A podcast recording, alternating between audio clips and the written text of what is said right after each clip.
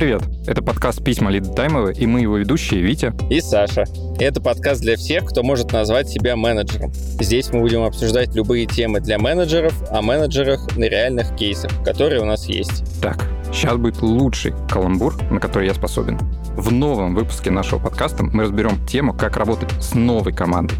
Мы поговорим про ситуации, когда менеджеру необходимо подключиться к новой для него, но уже существующей команде. А для этого мы пригласили Мансура Дукузова, delivery менеджера из Тиньков, которому часто приходится работать с новыми командами. Здравствуй, Мансур. Всем привет. Привет. Расскажи немного вообще о себе и своей роли в Тиньков. Давайте. Я delivery менеджер и работаю в определенном сервисе в Тиньков, который как раз-таки работает с новыми командами, точнее, с теми запросами, на которые обычные delivery менеджеры в силу своего ограниченного времени не могут ответить и не могут помочь подключиться. То есть другие delivery менеджеры не справляются, и теперь работаешь ты? Не то, что не справляется, просто у других delivery менеджеров есть свои бизнес-линии, в рамках которых они работают, и на другие активности времени хватает. Поэтому я такой человек, как скорая помощь. Иду Это туда. скорая помощь на уровне всей компании, получается. Ну, я такой. Да, получается, да. Нормально. А у тебя есть машинка с мигалкой? Представляешь, Мансур с мигалкой на голове бежит по офису оказывать кому-то помощь, и все такие, кто это, кто это? Это птица, это машина? Нет, это Мансур. И он поможет какому-то продукту стать лучше. Надо это приоритизировать и наверх поставить, потому что есть над чем поработать. Ну вот, я подключаюсь по таким историям в разные команды. И если обычный delivery менеджер работает в рамках своей бизнес-линии, то у меня каждый раз при подключении в команду происходит смена контекста. Нужно понимать, что нужно определенной команде или платформе, бизнес-линии, и какое решение нужно выделить им. Вам пишут потом прошлые команды, типа ты был лучший? На гипсе напишут. Вот. И говорят, ну... Хорошо, вопрос. И вообще появляется ли к твоей должности еще приписка бывший для вот этих команд? Слушай, надо об этом подумать. Я у них не спрашивал, но для того, чтобы понять, насколько мы поработали хорошо или поработали плохо, мы стараемся давать форму обратной связи командам. И условно, если мы видим, что что-то пошло не то, и со мной хотят пораньше попрощаться, если вдруг такое вообще случается, то мы пытаемся такой upsell передать им такие решения не подошли, давайте посмотрим, что может в вашем случае подойти. И поэтому статус бывшего перетекает в текущего. Вот. А что с мотивацией? В каком твоей, смысле? Твоей. Ну, вот ты поработал с одной командой, ушел, поработал с другой командой, ушел. Нет проблемы какого-то выгорания? То есть часто люди хотят быть вместе с какой-то бизнес-ценностью, ассоциировать себя с ней. То есть, прикиньте, я делаю вот это приложение и всем друзьям показывать. Ты сто процентов тоже так можешь говорить, но твоя заслуга, она на очень каком-то была ограниченном куске времени, времени и, да. возможно, с этим какая-то есть проблема. Расскажи, или нет никакой проблемы? Тут и да, и нет. Нет, почему? Потому что я для себя вижу свою роль таким образом, что каждый раз подключаясь в новый контекст, видя новые проблемы и решая их, я набираю скиллы. Ну, то есть, условно, для моей бизнес-линии мечты будущего я уже буду более подготовленный игрок и более подготовленный агент изменений и смогу сделать красивее, лучше, быстрее, комфортнее. Поэтому сейчас вот у меня такой этап, когда я, так сказать, свое резюме набиваю. Не то, что резюме, не то, что я хочу из Тинькофф выйти, это порт, вот, портфолио. Точно. Портфолио – хорошее слово. И вот это меня мотивирует. Я хочу видеть разные контексты, я хочу решать разные задачи, и я смотрю в бэклог и вижу то, что может подойти мне под мои запросы. Ну и, соответственно, то, что нужно другим командам. Это меня мотивирует. Ну и оценки, которые я получаю, которые мы как сервис получаем от наших потребителей сервиса, это тоже мотивирует. Когда ты видишь, что ты из э, определенной выборки делаешь хорошие результаты, и там получаешь 5 5, 4 из 5, то ты понимаешь, что твоя работа, она нужна, и есть в этом интерес. Получается очень крутая площадка, как будто бы не только для резюме, но и для проверок каких-то. Это было в книжке Deadline, где он мог проверять любую гипотезу на острове, да? И ты такой, так, у меня есть куча команд, на которых я могу потренироваться. В эту команду мы добавим сейчас столько разработчиков, сколько у них уже было. И справятся ли они с этим проектом за то же время, что команда, в которую я его не добавил, да? Ты про такие гипотезы? Типа того. Но я еще и про это, и еще и про запросы. Ну, то есть э, разнообразие запросов в таком вот сервисе, оно должно быть достаточно большое. Не когда у тебя там в бизнес-линии в твоей плюс-минус все одинаково, какие-то одни практики, одни подходы и вариаций кардинальных каких-то нет. Я тут что могу сказать? У нас в нашем сервисе такая история. Чаще всего, чаще всего наши запросы выглядят следующим образом. Проанализируй наши процессы и дай какие-нибудь рекомендации. Но это если прям очень общно. И в рамках такого запроса, хочешь не хочешь, у тебя, даже если ты не работаешь в таком сервисе, как агент изменений, у тебя должен быть арсенал опросник, вопросы, которые ты потенциально можешь задать. И у тебя условно прошел первый твой запрос, и ты, мы так делаем, мы записываем на странице наши кейсы. Какой был запрос, что мы сделали, что изменилось, что могли сделать лучше. И вот когда ты с такой парадигмой подходишь к такому вопросу, то у тебя с каждым разом появляется все больше и больше так сказать, снаряжение, с которым ты дальше можешь уже идти в команды. И условно сегодня ты потренировался на одной команде, решил применить какой-нибудь метод, практику, формат ретро, еще что-нибудь. И ты понимаешь, да, это работает, или это работает, но в другом контексте, или вообще не работает, лучше другим не предлагать. И вот в таком формате работает все круто. Я понимаю, что можно экспериментировать и смотреть. Вам еще и оценки, получается, ставят. Я приведу аналогию с неким сервисом такси, где тоже можно поставить оценку, и когда ты такой, хм, у меня есть запрос, а тут есть разные delivery менеджеры с разными оценками. Кто-то работает классно вот с этими вещами, кто-то вот с этими, и получается очень интересно.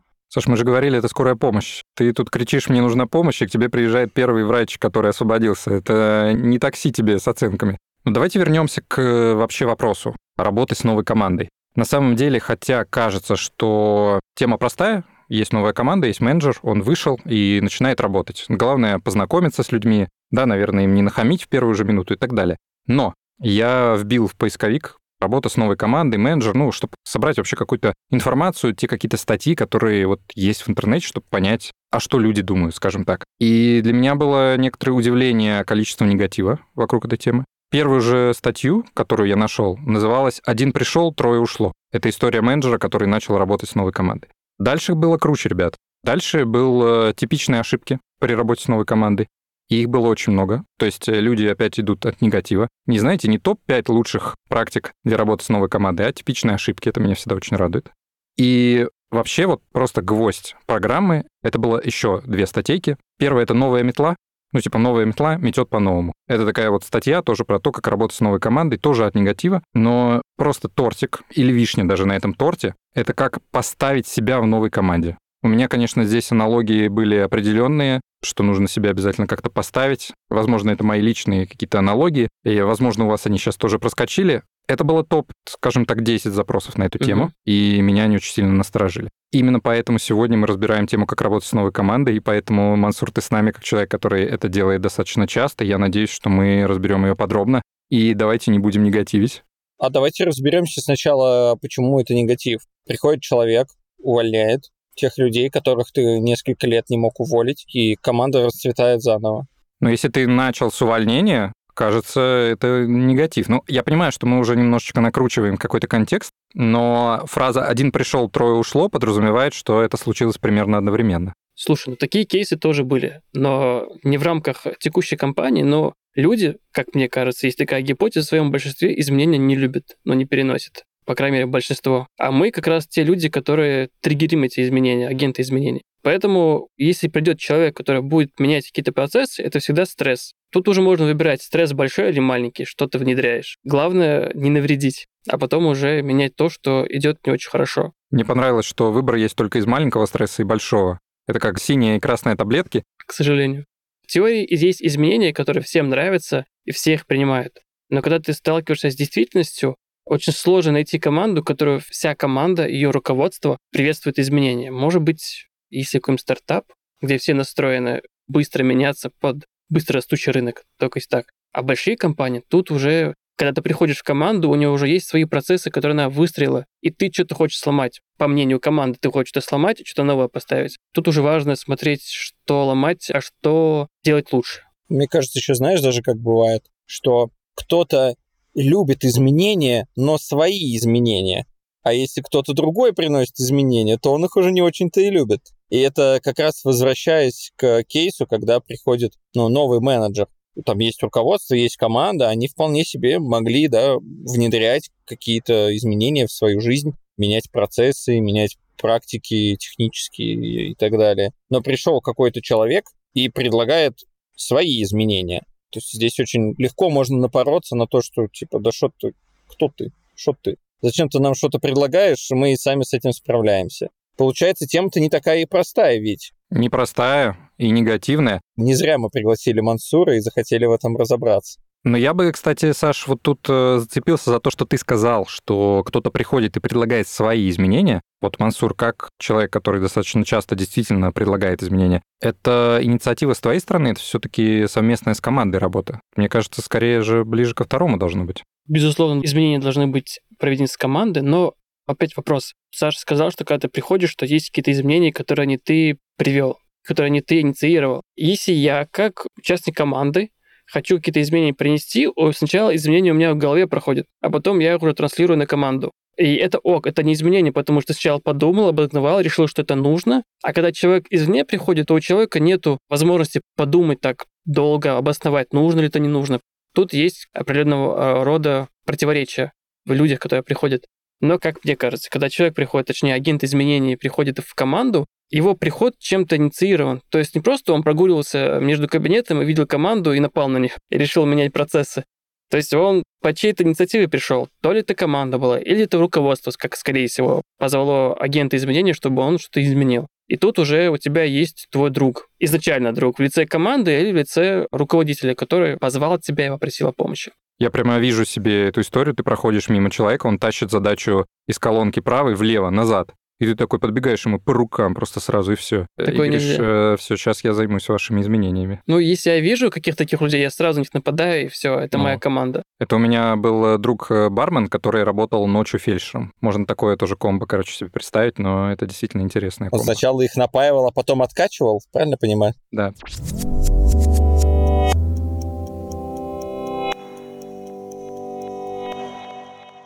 Саш, для того, чтобы нам лучше погрузиться в тему, собственно, работы с новой командой, предлагаю наш рассмотреть кейс. Мансур, мы очень много вот сейчас разгоняли вокруг того, как же все-таки начинать с командой, как начинать изменения, как правильно заходить в эту команду, да, как скорая помощь или как группа захвата. На самом деле вопрос непростой и достаточно популярный. И мы тебя пригласили не просто так. Нам приходят письма от э, Лиды Таймовой, которая периодически нам задает какие-то вопросы, просит о помощи и разобраться в том или ином аспекте. Как можно легко догадаться, на этот раз она спросила именно про то, что мы обсуждаем. Давай я зачитаю это письмо, а дальше будем думать, что же с этим совсем делать. Всем привет! Поздравьте меня, я нашла новую работу. Отличная компания. Ребят впечатлило огромное количество сертификатов, которые я получила. Мне сказали, что я точно сеньор-менеджер. Слушай, Мансур, тебя вообще новые команды спрашивают за какие-то сертификаты? Вот как раз кейс в интернете, как э, поставить себя в новой команде. У тебя такое было? Я обычно, когда прихожу в команды, у меня, как у генерала, здесь висят сертификаты. Я вот с ними иду, и люди уже сразу видят, кто я и что я себя Ты сначала э, как бы появляются сертификаты из-за угла, да, а потом ты уже. Если серьезно, то никогда меня не спрашивали за сертификаты. Ну, никогда. У меня есть сертификаты, PSM, Safe, канбановский, я не помню, KMP. Но никогда в жизни меня не спрашивали о том, насколько ты с точки зрения теории силен. То есть, условно, по первым изменениям, которые делает агент изменений, уже можно понять, как дальше может пойти э, ваше взаимоотношение, ваша работа. И наличие сертификатов, оно дает теорию, но не дает практику. То есть, что эти сертификаты, если ты руками работать не умеешь. Поэтому такого рода вопросов ко мне не поступало. И я считаю, что это хорошая история, что за сертификаты тебя не спрашивают. Э, Я с тобой соглашусь, Мансур. Более того, мне кажется, что даже если ты приходишь в компанию и у тебя нет какой-то теоретической базы, что-то ты там знаешь, чего-то ты не знаешь, то теорию-то можно ведь и прокачать. Никто же не говорит, что все идеальные. Идешь, читаешь книжки, если мало книжек, какие-то курсы, конференции. Благо, этого всего у нас много. Тут, э, мне кажется, важнее сертификата должны быть горячие глаза. Если горячих глаз нет, а есть сертификаты, тут вопросики возникают. И, кстати, горящие глаза, по крайней мере, кажется, это правильный атрибут скорой помощи, поэтому пока все сходится. Пока по пути идем, да. Видимо, в компании, которая собеседовала с Лида, все немножечко иначе, потому что ей сказали, что раз у нее много сертификатов, значит, она точно сеньор-менеджер. Лида дальше пишет. Короче, мы очень понравились друг другу. Хотя я не очень поняла, что нужно будет делать. Уверена, что разберусь с этим в первой неделе работы. Тут вопрос, насколько круто представляешь, что все сойдется, если у тебя нет запроса. Мне кажется, если ты вначале не контрактуешься с командой, все, дальше плохо. По опыту скажу, потому что был кейс, когда контракт был мы сделаем хорошо и не сделаем плохо. В итоге мы сделали хорошо, плохо не сделали, но заказчик об этом не узнал, потому что у него свое понимание было. То есть если в команде нет как такого контракта, страницы, где ты описываешь, что ты будешь делать, тут, тут возникают сложности, потому что в итоге твоей команде, может быть, нужно было совсем другое, а ты понял это по-своему. А как может выглядеть такой контракт? У нас происходит таким образом. Сначала мы встречаемся с э, нашей командой, точнее, с лидом ПО, кто бы он ни был, CTO, и в целом первично узнаем, что нужно сделать. Расспрашиваем его, чтобы он расшифровал свой запрос, который он нам прислал, и после него мы уже внутри обмозговываем, насколько долгий может быть запрос, к чему именно его можно отнести, то есть это просто аудит или это реально долгая работа, 3, 6, 9 месяцев над каким-то запросом. И смотрим, что можно предложить. Ну, то есть тут я предлагаю свои варианты, и мой коллега, руководитель, тоже предлагает свои варианты, что можно сделать в рамках такого запроса. И потом мы уже приходим к нашему заказчику и говорим, слушай, у тебя вот такая-то проблема. Мы видим, как, допустим, у тебя плохо настроена визуализация ребята не видят, по каким этапам у них идет работа. Тут мы можем предложить value stream mapping, чтобы сначала ребята увидели, как это выглядит вживую. Ребята видят свой end-to-end процесс, давайте нарисуем его, а потом уже пойдем к джире. Или условно, ребята могут сказать, давайте настройте нам метрики, а у них в джире нету генического минимума. Тут изначальный запрос может перетечь в что-то другое, поэтому лучше всего вначале уточнять, что именно нужно, и докапываться до заказчика чтобы потом до тебя не докапывались. Тоже показалось, что Лида здесь допустила ошибку, что она уже как будто-таки говорит, что все клево, и дальше будет тоже клево, когда не поняла, что от нее нужно. И это, это прям очень четко подчеркнул. Но на самом деле Лида все-таки разобралась, какой к ней запрос. Давайте я вам его зачитаю. Мой новый руководитель попросил меня улучшить ситуацию в одном из продуктов, где сейчас все очень плохо, медленно и непрозрачно. Мансур, как тебе такой ну вот как раз-таки такой запрос сделал хорошо и не сделал нам плохо. Медленно. Тут надо спрашивать, а что такое медленно? Потому что мое медленно и твое медленно, медленная лиды может различаться по сути своей. И надо уточнить, что именно подразумевает до мельчайших деталей. Потому что если ты до деталей не докопаешься, не узнаешь суть, дальше сложнее будет. Придется делать ту работу, которая в итоге окажется неполезной. Если ты контракт свой не расписал до каких-то деталей, то дальше ты пойдешь не в ту сторону и будешь тратить свое capacity, capacity команды в те активности, которые пользы команде не принесут. Это точно. Ведь сколько у тебя было в жизни запросов «сделай лучше»? У меня все запросы начинались «сделай лучше» и быстрее, и, пожалуйста, да, прозрачнее, быстрее — это просто классика. И тут я к вам присоединяюсь, конечно, очень важно его детализировать, потому что ты можешь прийти потом и сказать, мы сделали быстро. Человек скажет, что то, что вы сделали, это не быстро. Но в Тинькофф такого не бывает. Я с такими запросами не сталкивался еще.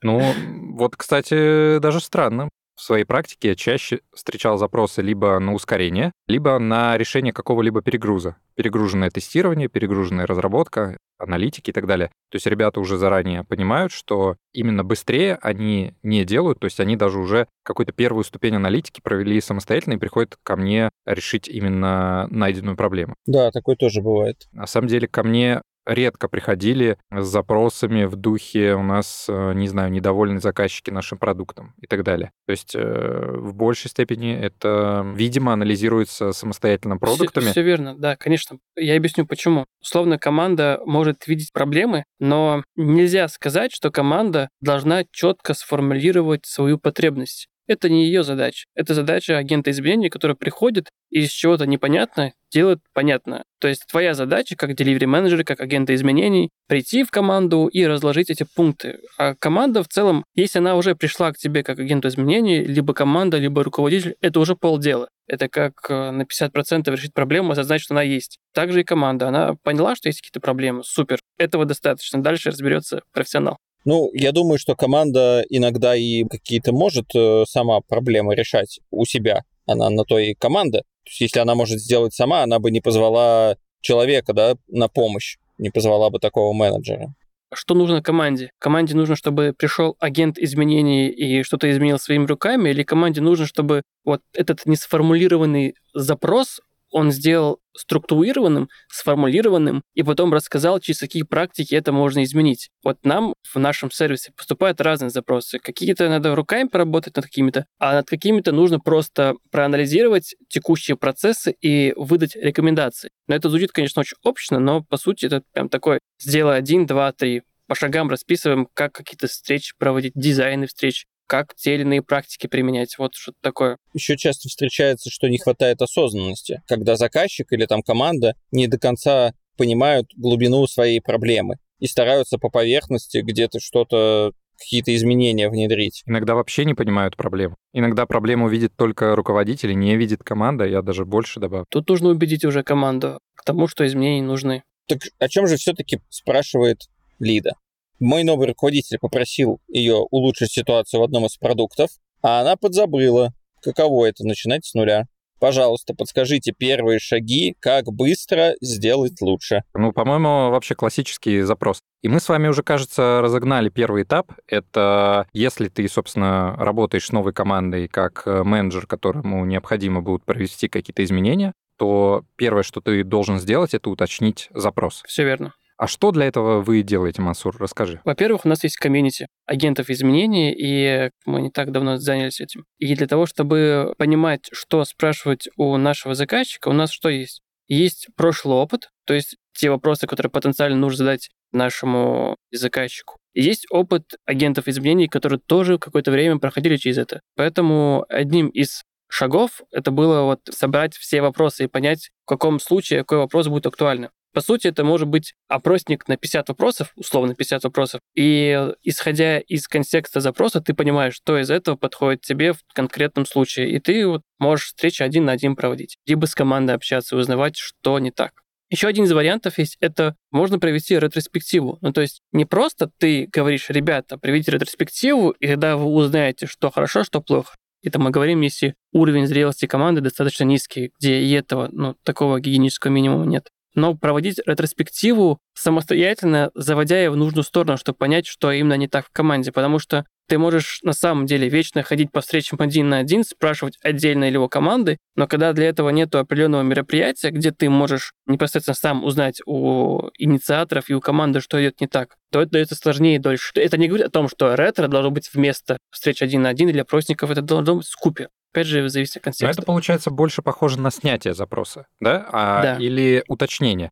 Или уточнение запроса — это еще какой-то этап. Я просто себе это видел как еще какой-то дополнительный анализ, чтение метрик, документации и так далее и тому подобное. Часто бывает, что даже метрик нету в тех командах, которые приходят с запросом, из-за того, что уровень их достаточно низкий. Это очень повезло, если есть в команде метрики. И можно прийти к ним, проанализировать, посмотреть, что происходит, и уже задать вопросы по метрикам. Потому что не все умеют с метриками работать. Ты, как агент изменения, обязан это делать и показывать, как они могут причинять добро. И если метрики есть, конечно, к метрикам то, что можно, нужно обращаться и смотреть, что у них происходит. И смотреть в целом, правильно ли настроены метрики, потому что один из запросов выглядел таким, наши метрики нас обманывают. Посмотрите, что происходит. Я посмотрел и увидел, что метрики настроены неправильно, и там, в общем, включается то, что не должно включаться. Было бы интереснее, что все таки они бы показывали правду. То есть ребята думали, не можем мы делать фичи 40 дней, да, или там 140. Не может быть такого. И ты перепроверил, говоришь, нет, ребят, правда, они такие. Ладно, все, спасибо, больше ничего не нужно. Да, твои услуги уже не нужны. Да-да-да, мы просто думали, что мы лучше. Иногда зовут, что просто ты им соврал, и такие, видите, вот у нас да, все хорошо было. Построй да? там как-нибудь метрики, да, чтобы не 140, ну хотя бы там сотня Ой. была. Вот не надо нам этого. Вот. Честно говоря, ты в мою боль попал. Я от вот такого запроса всю жизнь уходил. Сколько я работаю агентом изменений, раньше было такое, что тебя зовут и говорят, Мансур, вот наши метрики, пожалуйста, сделай красные синими. Ну или зелеными, в зависимости от банка. Ты заходишь просто в этот интерфейс и меняешь просто цветовую раскраску, такие готово. Такие, все, спасибо, мы это и хотели, да? Да, да, если бы так просто. Благо, таких запросов в последнее время у меня нет. Последние три месяца.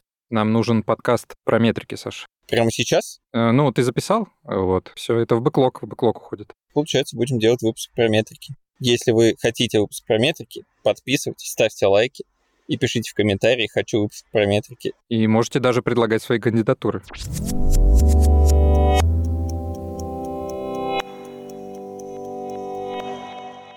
А теперь давайте перейдем к следующему шагу. Если запрос структурированный, теперь в результате нашей работы, в результате того, что мы пообщались на вантуванах, провели ретро и действительно понимаем, чего команда хочет на самом деле. То что дальше? Тут есть разночтение на самом деле, но условно, если твой запрос изначально не был на определенную тему, то ты получаешь список болей команды. есть два варианта для того, чтобы показать, насколько ты хороший агент изменений. Взять ту боль, которая решается, по твоему мнению, быстрее всего, а это у каждого агента изменений может быть разные боли, в зависимости от того, с чем ему легче бороться и что ему легче исправлять. Либо взять самую болючую боль и пойти по ней. Ну, то есть, если мы возьмем быструю боль, то мы быстрее покажем эффект от того, что реализовали какие-то изменения, решили боль. И тогда команда подумает, вау, вот это он быстро сделал. Видимо, он в чем-то шарит. Это получается завоевание доверия. Да. Я, получается. кстати, как раз хотел отдельно про это спросить.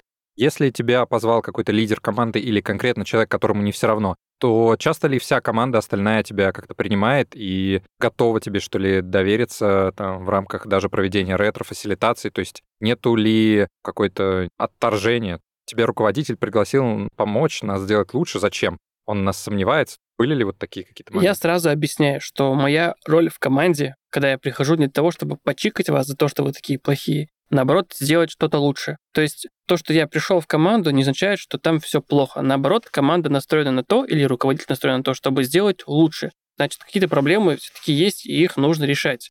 И вот я захожу с той роли, что я никого ругать не буду, я не буду никого плохо делать. В отличие от других команд, у вас есть возможность здесь и сейчас что-то исправить. И вот когда ты заходишь с такой точки зрения, то кажется, что команда встречает тебя чуть лучше. А еще один момент есть, о чем я всегда говорю. Мы не будем убирать то, что не работает, мы будем делать эксперименты. Попробуем, получится отлично, приземлим. Не получится, откатим назад и будем чем-то другим работать. Просто когда ты к команде заходишь с точки зрения экспериментов, то кажется, что это принимается легче, потому что, опять же, никто не хочет больших изменений. А эксперименты звучит как что-то такое Это не быстренько. трансформация, это эксперимент. Да-да-да. Да, это не изменение, это эксперимент. Хотел сказать, что Мансур затронул очень важную, по крайней мере для меня, тему. Это выстраивание отношений с командой или с лидерами. Я встречал много кейсов, когда про это забывают или там забивают на это. Никаких отношений не выстроено. Речь даже не про дружеские отношения, а про то, что вы можете работать вместе и готовы друг друга слушать, слышать и вместе работать над теми проблемами, которые есть. Мне кажется, это один из основных шагов, к которому нужно внимательно отнестись и потратить много сил и ресурсов. Возвращаясь к моей прошлой теме, где мы ведем страницы с кейсами э, по разным командам, в качестве того, что мы могли бы сделать лучше или не допустить, мы постоянно записываем, чтобы могло пойти лучшим образом. И тут взаимоотношения с заказчиком, они на самом деле имеют место быть, потому что если вот химия не произойдет, то каким бы ты хорошим агентом изменений не был, все твои старания, они могут уйти не туда. Поэтому это не только у агентов изменений, это везде. Сначала нужно настроить взаимоотношения, быть людьми, а потом уже бросаться в эти изменения. Поэтому у нас есть отдельная страница в Вики, где мы ведем вот такие рекомендации, потому что это условно сейчас нас мало в нашем сервисе, а мы планируем расширение. И новые входящие люди должны понимать, что вот смотри, ты пришел, вот тебе рекомендации, как работать. А вот тебе рекомендации по взаимоотношению с заказчиком, как нужно вести себя, как не быть плохим и быть хорошим человеком. Потому что это очень, очень важно. Очень важно. И если ты с такими мыслями заходишь в команду, становится чуть легче, если ты думаешь об этом. Потому что если ты будешь с ноги врываться и, изменять все, надо быть готовым, что тебя также с ноги могут обратно послать. А можешь пару таких советов привести э, про взаимоотношения с заказчиком? Да даже, может быть, не советов, а ну, каких-то лайфхаков. Вот как это сделать. Что надо делать, чтобы отношения настроить? Наверное, нужно лучше бы всего встречаться вживую с ним. Я так думаю. Потому что если ты вживую не встречаешься, хотя есть такая возможность, понятное дело, команда могут быть распределенные, и тут ничего не сделаешь. Но лучше всего встретиться и поговорить вживую. За чашкой кофе, мороженого, еще чего-нибудь обсудить, какие проблемы он видит. Потому что часто бывает, что некоторые проблемы ты не можешь услышать в рамках каких-то официальных встреч, а все, что происходит на перекуре, на кофе, там уже вот можно подробнее чем-то пообщаться. Если есть такая возможность, дерзайте, пожалуйста, потому что это очень важно. Тем более нас удаленка приучила к тому, что и без этого можно обойтись. Я представил, знаешь, встречу, как из фильма, в дорогом ресторане с хорошим вином, где большие боссы обсуждают свои дела. Не, я почему-то представил себе вот этот диванчик психолога, где ты зовешь, э, собственно, заказчика, говоришь, э, устраивайся поудобнее, спокойно, расскажи, какие у тебя проблемы. С психологом дружить нельзя только, ведь, а с э, агентом изменений дружить можно и нужно. Я представил, как э, есть кабинет какого-то Дона Корлеона, и все заходит человек, целует говорит, Дон, у нас проблемы. А ты говоришь, что ты зашел без уважения. Да. Ты пришел за изменениями. Во время свадьбы моей сестры. Но делаешь это без уважения. Да, не полностью описываешь то, что хочешь. Хочешь быстрее и качественнее, как всегда. Я встречал таких Донов Корлеона, не нравится мне с ними работать. Это, знаете, как э, большой гуру на горе. Ты к нему заходишь, долго вот это ползешь, потом, о, великий гуру, подскажи, что нам быть. И он говорит, не все в этой жизни кажется тем, что ты себе представляешь. Вот такую какую-то фразу выдает, и потом спрашивает еще тебя, понял? И ты такой думаешь, что понял. Но что ты ему скажешь, и уходишь. Он же гуру, ты не можешь да, сказать, не понял. Да, да, что, ты дурак, что ли? Угу. А потом живи с этим. Да. Не все смотрят в завтрашний день. А тебе нужно было ретро настроить, и ты такой, вот так. Так и сказал бы, да, сделай ретро. Да, действительно. Нормальный бы совет был. Ну, смотрите, э, если мы говорим, что доверие установлено как с заказчиком, так и с командой, то какой этап будет следующим? То есть запрос, там, допустим, конкретного ускорения, команда заряжена и готова. Слушай, если есть уже первые шаги изменений, и разницы нет. Я, кстати, не договорил тогда. Есть, по моему мнению, два варианта. Первое — это сделать какое-нибудь быстрое изменение, и ребята видят... Быстрые победы, да? Да, быстрое. Либо какую-нибудь болючую боль каждого агента изменений свой путь, как он это будет делать. И все это может быть правдой. То дальше уже нужно весь контракт, который ты с заказчиком согласовал, приоритизировать. И не просто вот мне кажется, что я буду делать одно, а вместе с своим заказчиком, чтобы вы понимали, и у всех было общее видение тех изменений, которые в целом стартуют. И тут на самом деле все очень просто. Следующее изменение, что бы оно ни было. Ты готовишь команду, рассказываешь, вот, по крайней мере, у меня так. Я прихожу к команде на одном из деликов, говорю, ребята, вот мы давайте на следующей неделе постараемся с вами проработать, пускай формат ретро будет. Правильно, было, потому что у вас его нет. Я буду вас готовить к этому. Я говорю, как это в целом будет проходить. Потом наступает ретро, и я его провожу определенным образом, рассказываю, как должно быть, плюс теорию выдаю. И потом ребята сами это делают. И вот выглядит как будто таким образом представление изменений, сами изменения, а потом ты следишь, как это все дальше идет. И обязательно должны быть общие синки, точнее синки с заказчиком, чтобы время от времени синхронизироваться. Туда ты идешь, не туда, те ли изменения сделаешь или нет. Потому что после того, как ты что-то внедрил новое, по-любому обратная связь приходит. Обратная связь не приходит только в том случае, когда твои изменения выкинули и не следует им. Поэтому вот важно с заказчиком каждый раз держать обратную связь. Ну, то есть конечный результат — это обучение той практики, которую ты им приносишь, чтобы они сами могли без тебя существовать в этом новом уже процессе. Сначала они вместе с тобой существуют, а потом существуют без тебя. Но потом в любом случае должен быть этап постподдержки, чтобы посмотреть, как они там без тебя полыхаются. Не утонули все. Слушай, Мансур, давай представим на секунду, что не было этапов проработки запроса и установки доверия, и тебя позвали, ты побыл у них 5 минут, и говоришь, вам нужно ретро. Что тебе команда в таком случае, как тебе кажется, ответит? Давай вот попробуем представить себе это. Но тут, ребята, я не удивлюсь, если меня встретят с скептисом, потому что в целом за 5 минут... Может, 30 минут. Тут даже я скорее хотел сказать, что будут пропущены этапы уточнения запроса, какого-то доверия, анализа. То есть, по сути, ты просто пришел и предложил решение. Тут вопрос о том, как эта команда примет. Ну, разницы нету, да, по таймингу, сколько это длится. Ты можешь попасть в их хотелки, а можешь не попасть. Поэтому, если ты предлагаешь какое-то быстрое решение без какого-то предварительного анализа, надо быть готовым к тому, что ты столкнешься с каким-то сопротивлением большим, чем было обычно, потому что у тебя не было времени на анализ, проработку. И тут уже нужно доказывать, почему то или иное изменение команде а ты говоришь, нужно. я на конференции подсмотрел.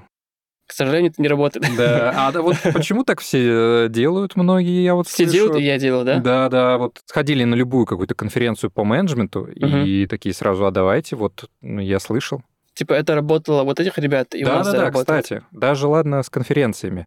Вот это перетягивание опыта чужого или, к примеру, опыта с предыдущего места работы часто происходит. Это хорошо и это плохо. Я так скажу. Хорошо, потому что если какие-то изменения в командах выстреливают, значит, в целом гипотеза подтвердилась у кого-то, что какие-то изменения могут стрельнуть и быть эффективны другой команде. И это хорошо. Но когда я подключаюсь в какую-то команду, я говорю, ребят, не сравнивайте, что есть у других и у вас, потому что контекст совершенно разный может быть. И, условно, одни какие-то эффективные решения в одной команде могут загубить процессы в другой команде. Тут нужно лавировать между тем, что ты предлагаешь. А были ли у тебя запросы типа «сделайте мне, как у команды Red», как у команды какое-нибудь слово? Слушай, у меня таких запросов не было. Это хорошо, что таких запросов не было, но В любом случае, когда к тебе приходит какой-то человек, который хочет изменений, он наверняка где-то это видел. То есть он знает, что в теории где-то работают изменения, поэтому он позвал тебя и сказал, вот там тоже нужно. И он не сравнивает с условной командой Red, он сравнивает с какими-то другими командами, где это работало. Но если бы такой запрос пришел, мы бы уточнили, что именно имеется в виду команда Red и в чем их процессы схожи, потому что, опять же, все это может пагубно сказаться на команде. Я бы даже уточнил э, Сашина утверждение. Мне кажется, иногда люди приходят с решением. У тебя как чаще бывает? Люди приходят с проблемой или решением? С проблем. В большинстве случаев, когда ко мне приходят, у меня точно проблема. Потому То есть что тебе не им- приходит команда и говорит, хотим скрам. Такого запроса не было, но вот был запрос, нам нужен правильный формат ретро. Но опять же, не было такого, что мне кажется, правильный формат там 1, 2, 3. А что думаешь ты? Я предлагал варианты, потому что тут я профессионал, а ребята слушают, как надо делать. В любом случае, я же не лезу, условно говоря, в разработку, не говорю, как надо правильно код писать, потому что человек профессионал с той стороны, и он лучше это знает. А ты отвечаешь за свою сторону и должен, в теории, должен проталкивать то, что ты хочешь сделать. Я хотел докопаться, что правильный формат ретро это тоже выглядит как решение, но это смотря под каким углом посмотреть, конечно. Ну, слушай, э, ретро в целом нужно всем, мне так кажется. Ну, даже мы не возьмем тот формат, когда именно хорошо-плохо экшн-поинты, в каком-то другом случае тебе нужно ретроспективно посмотреть на то, что ты делал до этого. Ну, я бы немножечко наложил контекст, э, возможно, нашей компании, в том, что у нас э, большинство команд продуктовые, либо сервисные, по сути, люди, которые работают на какого-то клиента, чаще всего именно командой, и смотреть э, назад, делать обзор своей деятельности очень супер полезно. Предполагаем, что есть контекст организации или команд, для которых ретро не является базовой практикой. Для нас скорее ближе контекст, где это практически никогда не ставится под вопрос. Тут, знаешь, какой момент есть еще важный. Если к тебе приходит запрос сделай нам ретро или проведи, покажи нам, как правильно ретроспективу проводить, ты можешь прийти, и ты поймешь, что у них, кроме условного ретро, нет ничего. И то есть ты, да, можешь дать совет про проведение ретро, но до ретро тебе нужно настроить много процессов в команде. И опять же, надо понимать, с чего начинать. С того, что просит твой заказчик, как команда, или с других шагов, которые тебе, как агенту изменений, важно донести до команды. Ну, то есть ты по факту всегда не даешь на конкретный запрос конкретное решение, ты проводишь в любом случае анализ, да, смотришь, что вообще как команда работает, и только уже потом даешь э, Да, да, конечно. Поэтому мы сейчас немножечко упростили, что человек пришел за форматом ретро, и ты ему подготовил, но все-таки в нашей э, как бы реальной жизни звучит все сложнее, как я понимаю. Сложнее звучит гораздо. И опять же, тот контракт, который ты заключаешь с командой, заказчиком, надо предупреждать, что что-то из этого может в дальнейшем не пойти, что-то пойти не так, потому что, опять же, пока ты непосредственно не столкнешься с командой, ты не поймешь, что именно нужно делать. Там контекст тысячи раз может измениться, и уже итоговые изменения будут совсем другие, нежели в контракте. Главное дать знать, что вот такое в целом может произойти изначально при контактовании.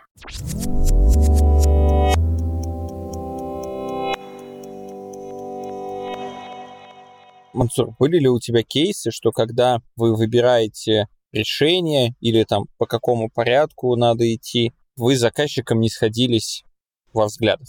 Ну, например, ты считаешь, что надо внедрять VIP-лимиты, чтобы порешать те проблемы, которые есть у команды, а заказчик говорит, не-не-не, нам надо, там, не знаю, приоритизацию менять или что-то совсем другое. Было подобное, тут... А сейчас э, можно, извините, Ага. у меня просто шутка как бы зудит. Премиум лимиты. Премиум лимиты. Да. Не поняли, да? Саш, ну ты понял? Нет. VIP лимиты, поняли? VIP, да. Премиум лимиты. А, вот в эту сторону, да.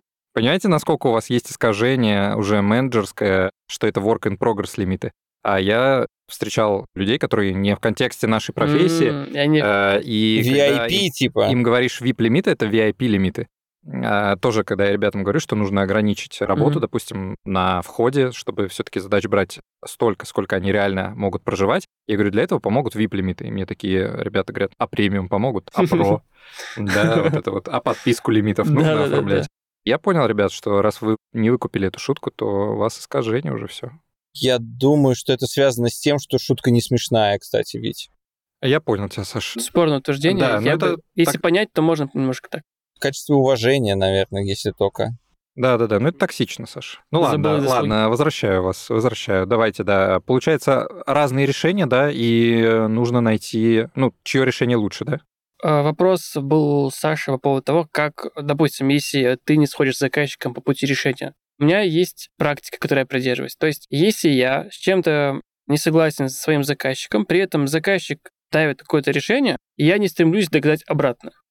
То есть, А окей, Можно же сказать, давай эксперимент проведем вот, твоего решения, да? вот, вот, эксперимент. И вот представьте, вот ты пришел к стоматологу, и у тебя мотивация. Просто посмотреть, что там с зубами моими, ну, нормально, ненормально. При этом вы, как и я, не любим стоматологов ходить в целом, да? И вот мы пришли, и мы пришли с огромной сложностью. Ну вот мы тысячи раз это обдумали, стоит, не стоит. Ну пришли, и нам сделали больно. Или другой случай. У тебя уже там в зубах что-то непонятно, у тебя прям зудит, болит, и ты уже сам идешь к врачу, и врач, стоматолог тебе помогает. И то же самое здесь.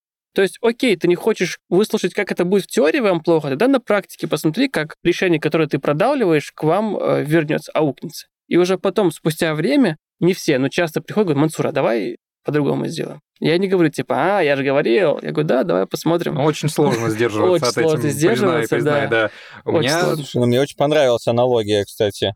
Ну, то есть, если человек приходит просто на осмотр, и ему говорят, типа, ну, в целом можно вылечить там два зуба. А ты такой, не-не, у меня там времени нет, денег нет, и вообще не настроен я лечить зубы. Потом приду. Ты такой, ну, хорошо, не хотите, как хотите. Ну, ты же не будешь насильно такой, типа, нет, чел, ты попал, сейчас я... Наручники сразу одевает тебя и такой, Да, не, да, мы да. поработаем. Так, вы куда-то не туда тему тянете. Ну, слушайте, мне кажется, если вернуть такое в профессиональное русло, назовем это так, то кажется, это какое-то понимание проблемы. Да, то есть э, если у заказчика, либо у команды вообще вот э, понимают ли они, что у них есть какая-то проблема, разделяют ли они ее, есть ли у них э, вот это понимание необходимости изменений. Ну, то есть они еще не созрели для того, чтобы именно данную проблему решать. Считают, что без нее можно. И я считаю, что это ок. Если такое есть, ок, пускай они научатся на том примере, который им лучше дойдет, если ты не смог обосновать свое решение. Обоснование решения зависит от того, насколько у тебя за спиной опыта есть. Опыта много, с большей вероятностью обоснуешь. Опыта мало, с меньшей вероятностью. Слушай, а были у тебя кейсы, когда запрос руководителя, к примеру, был, или запрос какого-то тимлида, лидера, в общем, какого-то менеджера на то, что он видит, что с командой, ну, что-то не так. А придя в команду, ты видишь, что они максимально хэппи, они считают, что все круто. Хороший вопрос. На самом деле, были похожие запросы, когда меня спрашивали, что нужно. Точнее, меня просили проанализировать результаты э, определенной команды не здесь, в другом месте, но было такое, что не так страшно, как просят. Но просто тут вопрос о том, что тебя просят именно сделать. Если тебя просят изменить то, что работает хорошо, твоя обязанность сказать, смотри, тут все хорошо, а если мы сделаем что-то сверх этого, может быть хуже. Как, допустим, бывает такое, раньше было такое, что приходили к нам как коучам и говорили, вот у нас процент закрытия задач 80-85%. Ну, то есть факт от плана. Нам нужно, чтобы было 100. И вот кажется, что нет в этом проблемы. Если ты все правильным образом отражаешь на своих метриках, если ты джиру под метрики не подстраиваешь. И задача каждого агента изменения хотя бы подсветить тот запрос, который ты озвучил, это не тот запрос, который нужно делать. Вот, потому что бывает такое, что в моем случае тоже было. Меня спрашивали, точнее, нашу команду, коучи, которая приходила на один из стримов, пришли с проблемой.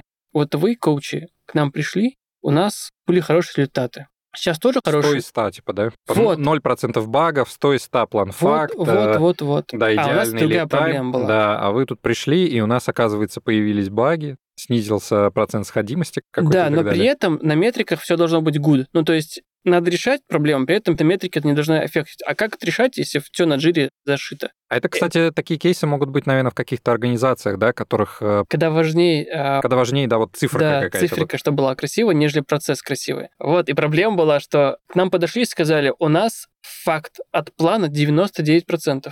Такого быть не должно. Что с таким запросом сделать, я до сих пор не знаю. Наверное, уходить, если такие Короче, ты о запросы том, что, возникают. по сути, часть э, работы любого человека, который менеджер, который приходит в команды работать с изменениями, это отфильтровать в том числе те запросы, те проблемы, которые транслируются тебе. Возможно, это не проблема. Да. Да, возможно, этот запрос изначально какой-то неправильный, не какой-то неподходящий под э, эту среду, под какой-то контекст. Все верно. И вот э, твоя задача как агент изменений понять, подходит, не подходит, будешь ли ты это забраться или не будешь. Да. Там Ну, это как тебе приходят, много. говорят, запусти скрам, и ты такой, а, как бы, если ты плохой, э, собственно, менеджер, ты пойдешь запустишь, да, если ты хороший, то ты проанализируешь, Зачем а, оно нужно. действительно, зачем это им нужно, и если действительно это им подходит, то, да, поможешь запуском. У меня знакомого нанимали в новую, для него новую команду, нанимали с формулировкой «ничего не меняй». агента а, изменений. Но в должности у него нужно, да, как бы делать изменения, но в задаче ничего не менять, да? Да, да, да. То есть текущий уровень оставить, да, который у них есть. Интересно, слушай, я с таким не стал. Ну, как будто надо сказать, да, хорошо, ребята, и пойти другому запросу искать. Я же ничего не менял. Ну, или это работа мечты, тебе платят, и ничего делать не надо. Ну, то в зависимости от должности, что ты делаешь. Ну да, и в зависимости от твоей мечты, да? Надо делать усилия над тем, чтобы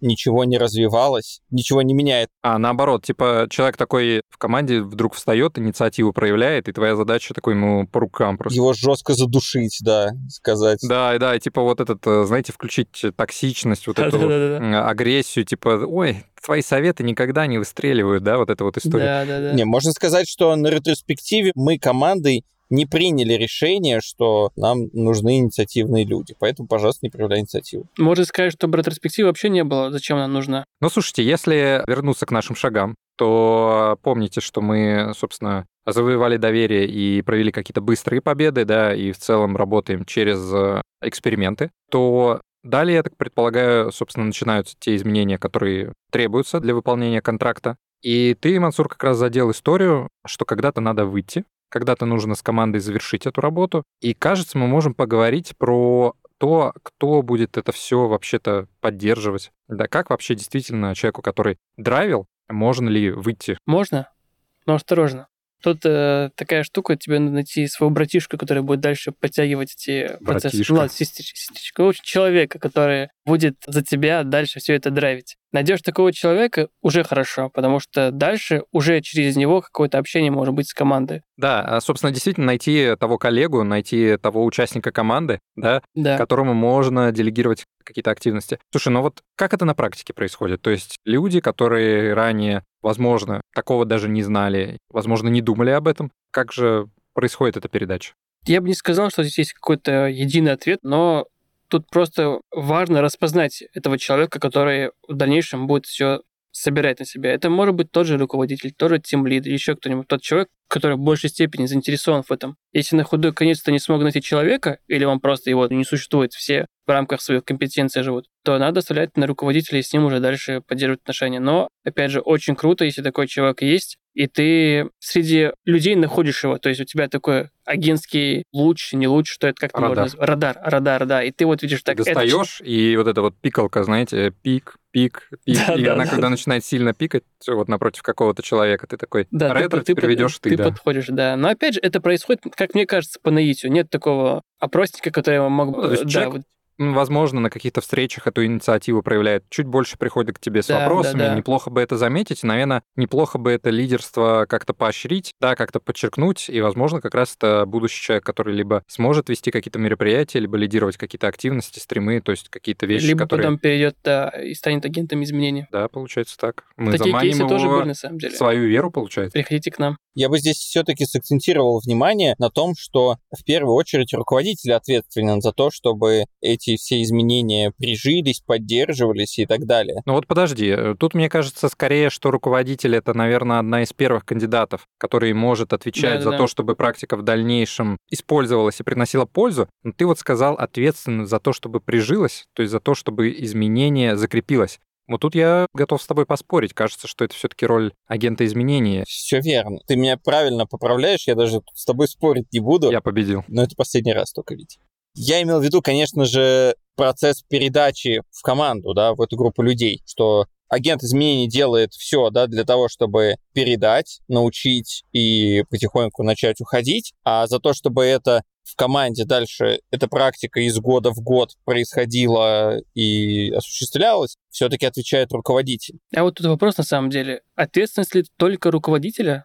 Тем лида или ответственность всех? Ну да, наверное, это ответственность команды. Просто, мне кажется, Сашина мысль чем правильное, в том, что первый в этом списке это будет руководитель. Кто больше всех заинтересован да. в этом, да. Но, конечно же, это все-таки должна быть заинтересованность команды. Ну и тут же роль агента изменений, чтобы настроить таким образом отношение к изменению, чтобы вся команда понимала, что она в теме и ей дальше в команде работать с этим. Это смотри, как, э, как бы ты относишься к ответственности. На мой взгляд, очень редкие случаи, когда ответственность может быть коллективной, да. Я все-таки сторонник, чтобы за конкретными вещами были, ну, отвечали конкретные люди, конкретные фамилии, да. Может быть, я слишком резок в этом плане, но по большей части мне кажется, что должен быть один какой-то ответственный, а он уже дальше с этим как-то работает. Ну, то есть, если ему нужно, чтобы это была коллективная ответственность, это его ответственность сделать так, чтобы ответственность стала коллективной, а не так сразу, что сходу вдруг почему-то целый коллектив отвечает за какой-то аспект работы команды.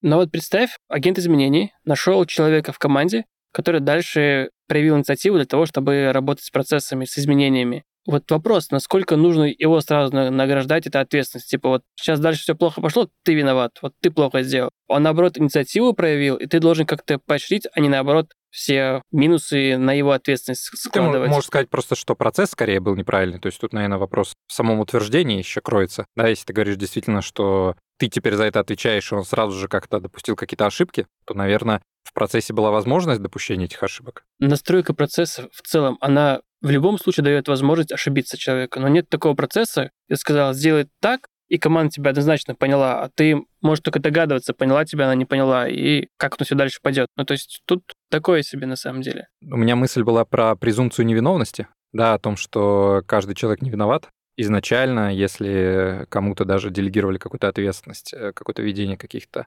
собственно, мероприятий или, собственно, какой-то там трека чего-либо, то э, даже если он допускает ошибки, он не виноват.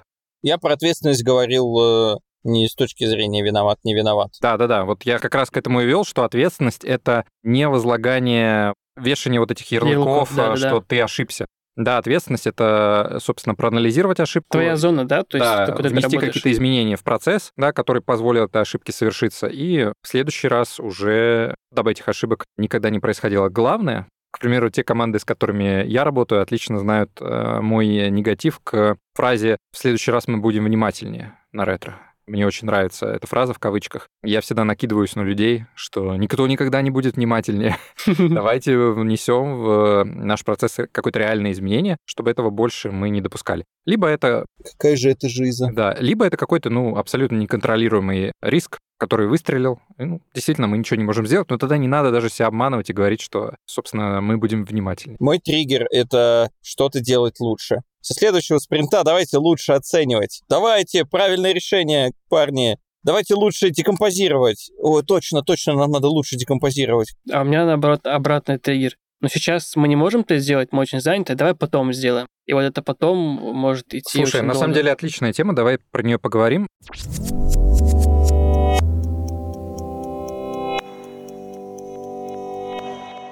Кажется, что у команды на любое изменение должны быть какие-то силы, должна быть какая-то энергия. Да, и я не про ментальную энергию, но, наверное, вот какую-то такую достаточно осязаемую. То есть, если люди работают 24 на 7, а ты тут им приходишь и даже говоришь, хотя внятные проблемы решения, они действительно не могут найти на это время.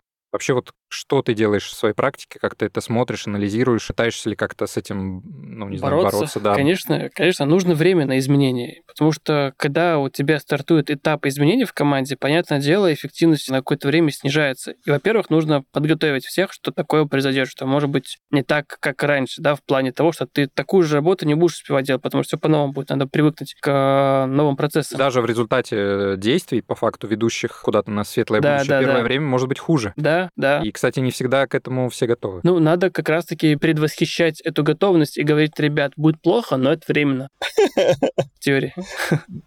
Вот. Или, или нет, дальше будет хуже. Будет плохо, плохо, а потом тебя спрашивают, Мансура, когда лучше-то? Сейчас, сейчас, сейчас, погоди. А ты такой, а мне уже уходить пора.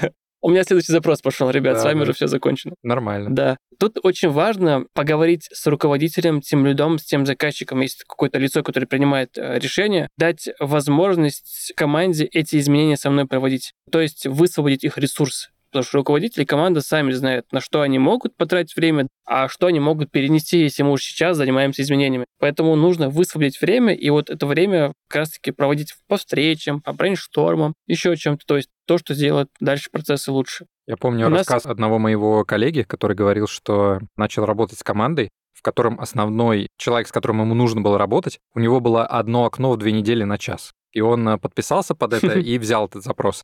И потом как раз ко мне приходил и говорил, что, ну, ничего не получилось. И вот для меня было даже какой-то такой, ну, момент э, странный. Говорю, ты как бы вот не почувствовал, что что-то не то, что тебе, ну, по факту нет вот этой э, как раз энергии людей, которые должны тебе помочь в реализации изменений, а на себе ты все не протащишь. При этом мы еще работаем в такой сложной интеллектуальной среде, когда твой мозг все время над чем-то думает, работает, и сложно расфокусироваться на какие-то другие изменения. У нас с одной из команд, точнее бизнес-линии, дошло до того, что руководитель слоты поставил на два дня для того, чтобы вот эти работы по трансформации и по изменениям у ребят вот оно реально было. Трансформация по графику получается. Получается так. Но, по крайней мере, я знаю, что есть два дня, в рамках которых я могу поставить встречи и о чем-то с ребятами поговорить. Удобно. Слушай, а вот давай поговорим тогда, если действительно представимся на секунду, что уже запрос закрылся, и ты идешь к каким-то новым запросам. Были у тебя вообще какие-то, не знаю, смешные запросы, странные? Приходили ли те люди и говорили, что очень важно, и вот это звучало сверхстранно или интересно? Я до этого об этом говорил, это такой мой прям самый злющий запрос. Нам важно красиво отражаться в метриках. Вот это... Ты ран... заходишь и такой красивое. А это красиво. Красный, да. красивый цвет вам идет к лицу. Ну вот такая штука была. И тут еще очень важно, как ты себя идентифицируешь. Ну то есть кто ты?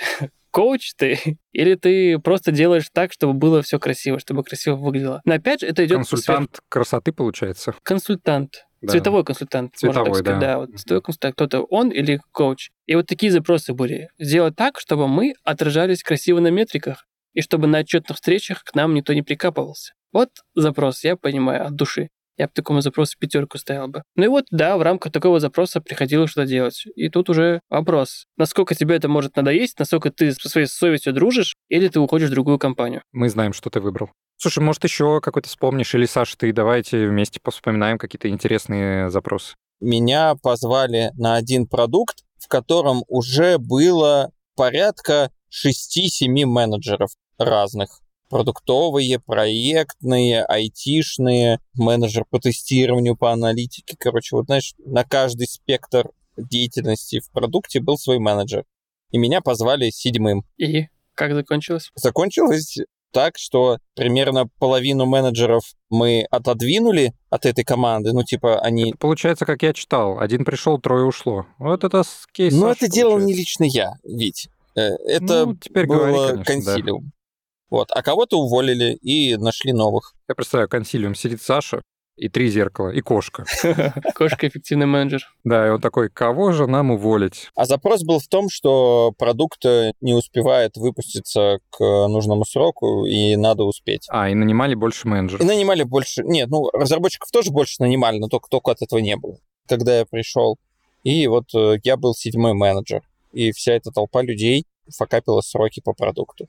Запрос был очень интересный, необычный, я очень рад, что присоединился к этому продукту и мы с ребятами поработали. Не знаю, что это напомнило, а, не совсем какой-то смешной случай, но в практике бывает такое, что ты встречаешься с командой, либо с бизнес-линией, еще с чем-нибудь, в общем, с людьми, которые говорят, вот у нас до этого был агент изменений, и он ушел, или мы его уволили либо мы с ним больше не работаем, а может быть и несколько. И ты чувствуешь себя на гладиаторских боях, когда есть какое-то э, чудовище, и типа один не справился, спартанец, второй не справился, и вот ты третий. И твоя очередь либо умирать, либо... Кстати, когда ты приходишь, ты говоришь, вот кто это понаделал тут? Кто эту доску сделал, да? Да, вообще ужас. ужас какой, да, вот это вот. Я помню, жил как-то на квартире, где был электрик, и я помню, что эту розетку, которая сгорела, он не делал. И он mm-hmm. вот приходит, говорит, ой, как все отвратительно сделал. И тут я ему говорю, что это сделал он, и он такой, ну, Бывает.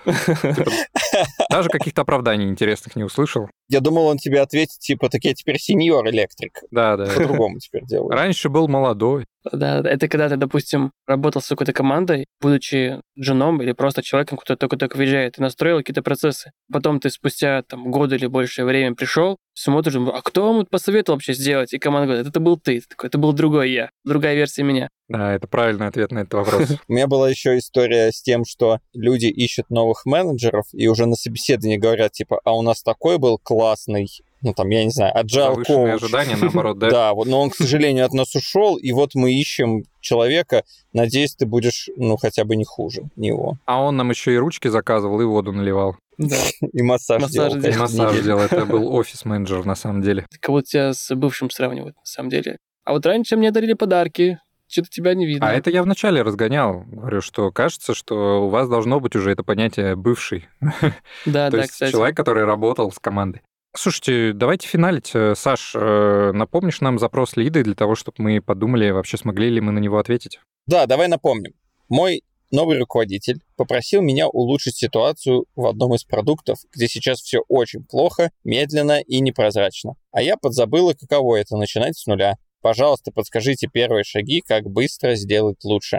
Кажется, мы разобрались. Даже, по-моему, последние шаги сказали. Давай, Да. Мансур, попробуем прям повторить их. Так, первый — это инструментарий, который у тебя должен быть на Ну, то есть такие- какая-то подготовка, Подготовка, изначальная, да, да? То есть что- если у тебя нет каких-то уже подготовленных опросников, возможно, э, да, каких-то, не знаю, инструментариев, может быть, Да, и да, так да. далее, наверное, у тебя пройдет сложнее, набьешь какие-то шишки. Но да. опять же, лида придет к этому на позже.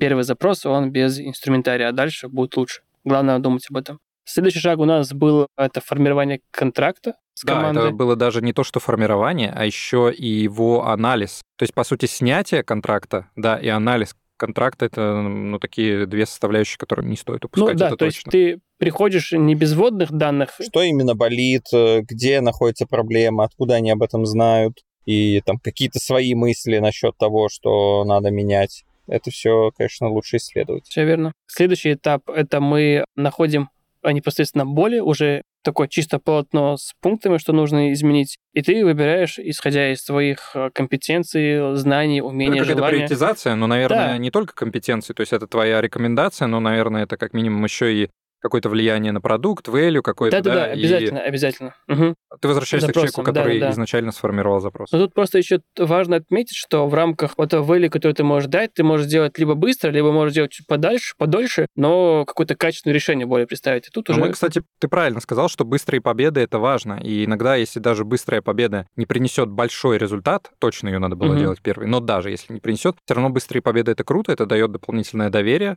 в Да. работе с командой, это чуть более приоткрывает их для дальнейших изменений, меньше сопротивления. Меньше сопротивления и так далее. 100%. И тогда следующий шаг это про выстраивание отношений с заказчиком, с командой, со всеми участниками этого продукта, этого процесса. Как будто должны идти вместе все, и доверие, и вот э, первые шаги, одно без другого не Да. идет. Да, если можно сходить поесть мороженое с кофе, это не забывайте, этот, собственно, совет. Далее мы обязательно проверим какую-то доступность команды. Да, я назвал это энергией, Мгм. потому что если, собственно, команда перегружена, то проводить изменения будет ну, очень затруднительно. И чем раньше мы скажем о том, что нужна энергия, доступность людей, тем лучше, чтобы подготовить людей, что от них тоже понадобится какое-то участие. Далее следует, кажется, проведение изменений и такое, назовем их, закрытие, на котором мы поговорили очень важно о делегировании, о поиске да, каких-то инициативных э, лидерских людей. По проведению изменений тут важно отметить, что это такая штука, которую нужно проверять. Ты сделал, команда начала этому соответствовать, ты снял запрос. То есть идет правильно, неправильно. И вот так вот по, в рамках Да, приоритизации. ты абсолютно прав, что нужно и там возвращаться к изначальному запросу, да, и, собственно, его перепроверять и получать обратную связь. То есть это не щелчок пальцем, изменение вошло, это... Быстрые победы, щелчок, мы уже на финальном пути, да. Да, нас здесь не будет. Да. Если еще разобрать вот какие-то финальные шаги, делегирование, закрытие, то бывает ли у тебя прощальный ужин? Слушай, я жду своего ужина, сколько я себя помню, потому что, кажется, когда ты говоришь ребятам, что вот я ухожу, дальше постподдержка, в умах команды ты еще не ушел, ты еще где-то недалеко есть, и вроде ты еще не прощаешься. Это происходит по наитию, когда уже какие-то запросы от команды закрываются. И то есть, Тебе нужно, знаешь, какие-то флаги. Вот э, я работал в другой компании, мгм. и там был конкретный флаг, что человек приносит пончики, значит, он увольняется. Все это знали. Типа вот как только появлялись пончики, все такие, все, кто-то увольняется. Я бы согласился на то, чтобы команда мне пончики приносила, значит, все, я уже не нужен. Да ты сразу с ними контракт Да, заключи. на контракте в принципе, не надо мне ничего говорить, киньтесь меня пончиками, я буду считать, что контракт закрыт. Все верно. Самое главное, чтобы они в самом начале не принесли эти пончики. Ты им такой, типа, ребят, кажется, вам надо внедрять вип-лимиты. Они такие, все понятно, Мансур, вот те пончики, Да, давай, да, да. удачи. А на пончиках знаете, что написано? Премиум лимиты.